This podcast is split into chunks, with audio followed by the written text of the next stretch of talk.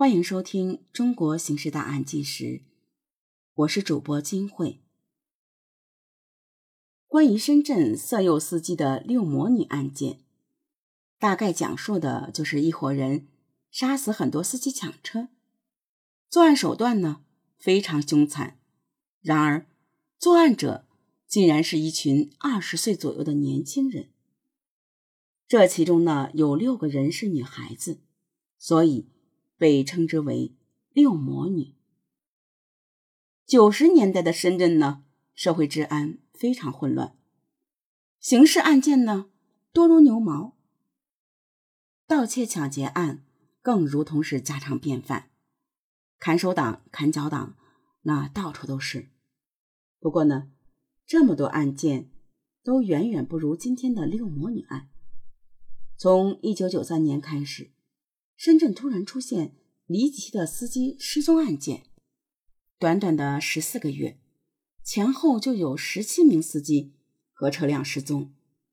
深圳电视台、报纸、杂志，甚至大街小巷，到处都是寻人启事，搞得呀人心惶惶。在这段时间里，深圳司机呀根本不敢让任何人搭车，甚至遇到警察查违章。也不敢停车。一九九三年的七月六日上午，东莞市一家出租车公司报案，在昨天，也就是五日下午的交班时间，该公司的一名皇冠幺三零出租车司机张某没有回到公司。公司呢打电话到他家里询问，得知张某一夜没有回家。司机张某啊，为人老实稳重。结婚十四年来，从没有夜不归宿的情况，更别说不和公司还有家里人联系了。警方接警以后，调查走访了几天，他们发现司机张某最后拉客的地点是在东莞市的东方大酒店的大门口。根据同公司的司机回忆，似乎是一对年轻的情侣拦了他的车。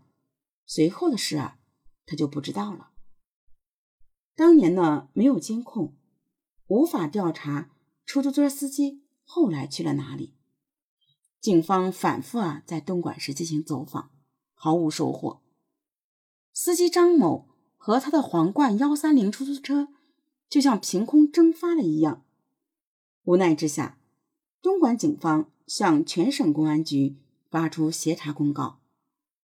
大约十天后，深圳宝安区较为偏僻的上河村，一户果农惊恐的报警：“警察叔叔，你好，在我家的荔枝园中，发现了一具男尸。”宝安区公安分局刑警大队长李正亲自带队赶到现场，在荔枝园的深处，一具被尼龙绳、铁丝牢牢捆绑的男尸。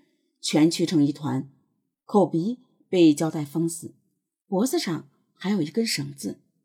显然啊，死者是被歹徒勒死后，又怕他还有气，将口鼻用胶带封住，保证彻底杀死。天气很热，尸体呀已经高度腐败了，散发出了阵阵恶臭。联想到东莞市要求协查的出租车失踪案件。警方立即要求家属辨认尸体。通过现场的照片，张某的妻子一眼就认出了丈夫的衣服，当场呢昏厥了过去。张某家庭困难，妻子和老父母都体弱多病，这十多年来呀，全靠张某一人赚钱养家。因为家庭负担很重，张某呢几乎从来不休息，也不挑客人。没想到，张某年仅三十多岁就遭此厄运。根据现场分析，大队长李正认为歹徒是谋财害命，杀人的目的就是为了抢劫那辆崭新的皇冠出租车。大队长李正还认为，根据歹徒的作案手法，他们呢绝对是惯犯，因为歹徒作案手法熟练。尤其是杀人、捆绑、封嘴、抛尸，都非常的有经验，没有留下什么有价值的线索。凶器绳子和其他的作案工具呢，都是广东省到处可以买到的东西，无法追踪。荔枝园呢，也并非第一杀人现场，仅仅是抛尸现场。抛尸能花费多长时间呢？最多几分钟而已，也就不太可能被目击者看到。果然，警方走访附近的群众，没有人看到有车在附近停过。自然，歹徒留下了一些脚印，胶带上呢也有模糊的指纹。可是，仅仅依靠这些东西，根本不可能破案。不谈整个深圳啊，哪怕宝安区内常年打工的流动人口，至少也有几十万人之多，人海茫茫。你到哪里去抓人呢？那么，唯一剩下的办法就是追踪赃车。一般来说呀，赃车是大东西，并不容易脱手，比较容易追查。可警方走遍了深圳的旧车市场，毫无收获。看来呀，歹徒果然是惯犯，他们呀有着自己的销赃渠道，赃车已经被转移到其他的城市。甚至其他的省份了，那么唯一的线索也就这样断了。需要说明的是，深圳警方对该案件非常重视。为什么呢？因为这并非是宝安区第一起出租车被杀案件，在前三个月内，还有两名出租车司机被杀，车辆啊也被抢走。第一名司机呢？是在三月遇害的，被人残忍杀死在一个水塘里。驾驶的轿车也失踪了。经过事后验尸，发现司机头部有高达四十多处的打击伤，背部呢还有几处刀伤，刺穿了肺部。歹徒极为凶残，但明显呢作案手段并不熟练，看来有可能是第一次作案。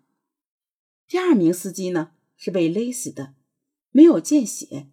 驾驶的蓝鸟轿车失踪了，这说明啊，歹徒作案的手法又高明了一些。那么，到了第三起案件，则用一对情侣拦车，更是高明。以上三起的案件线索都太少，受害者和歹徒呢又素不相识，都成为了无头案，悬而未破。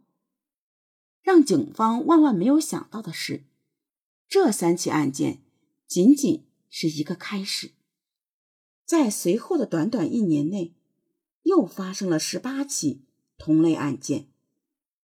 一九九三年的八月十八日，深圳市龙岗区政府财政局报警，说他们小车队的司机吴某突然离奇失踪了。局里反映啊，十七日晚上七点多钟。司机吴某驾车呢，将局长送到深圳机场登机后，独自驾车返回。登机之前啊，局长嘱咐吴某说，让他去接一下参加会议的局长太太。可奇怪的是，局长太太在十点会议结束后，一直等到十二点，始终不见吴某来接。第二天呢，吴某也没来上班，家里人呢？跑到局里来找人，说是吴某啊一夜未归，那辆黑色奥迪车也不知了去向。局里啊感觉出事了，立即报警。警方认为吴某可能遇到了那伙歹徒，凶多吉少。果然，一周后，广深高速公路 B 幺零段灵乌山路边的一个污水井里发现一具尸体，根据家属辨认。此人就是失踪的吴某，这是第四起案件了。一个月后，又有类似案件发生，这次的受害者呢，却不再是司机。宝安区某大公司副总经理陈某，从江西老家开车回到深圳，到家后呢，陈某见车子太脏，考虑啊明天要见客人，决定呀去洗一洗。晚饭后。陈副总经理开着这辆崭新的凌志车，去了距离机场不远的一处洗车场，就此啊失踪了。见丈夫很晚还没有回来，陈太太急忙打寻呼机和手机，都没有回答。陈太太就赶到洗车场里，那里的人呢告诉她：“你老公啊，洗车就花了二十多分钟，早就走了。”陈太太呢焦急万分。一边报警，一边发动亲戚朋友四处寻找，依然毫无收获。五天后，石岩镇廖坑果场，一个打农药的农民呢，发现草丛中有一具布满蛆虫的男尸，此人就是陈副总经理。直到一九九四年的六月前后呢，有十多起类似的案件发生，地点。全部是在深圳的宝安区，几乎都和机场或者机场附近的公路有关系。警方陆续发现了多具失踪者的尸体，几乎啊都是被勒死的。仍然有七个人活不见人，死不见尸，但所有失踪者的车辆全部失踪。失踪车辆呢，除了一辆为面包车外，其余的多是高档轿车。如某大公司的奔驰五六零型轿车，价值人民币七十八万元。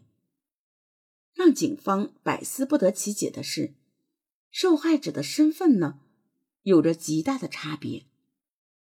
他们既有吴某这样的政府部门的专职司机，收入平平，也有陈副总经理这种老板，相当富有，还有刚从香港回深圳度假的络腮胡子帅哥。甚至还有丰顺县公安局副局长的儿子来深圳创业开公司。显然呢，歹徒作案手法相同，都是将这些男人欺骗到偏僻的地方，然后动手杀害。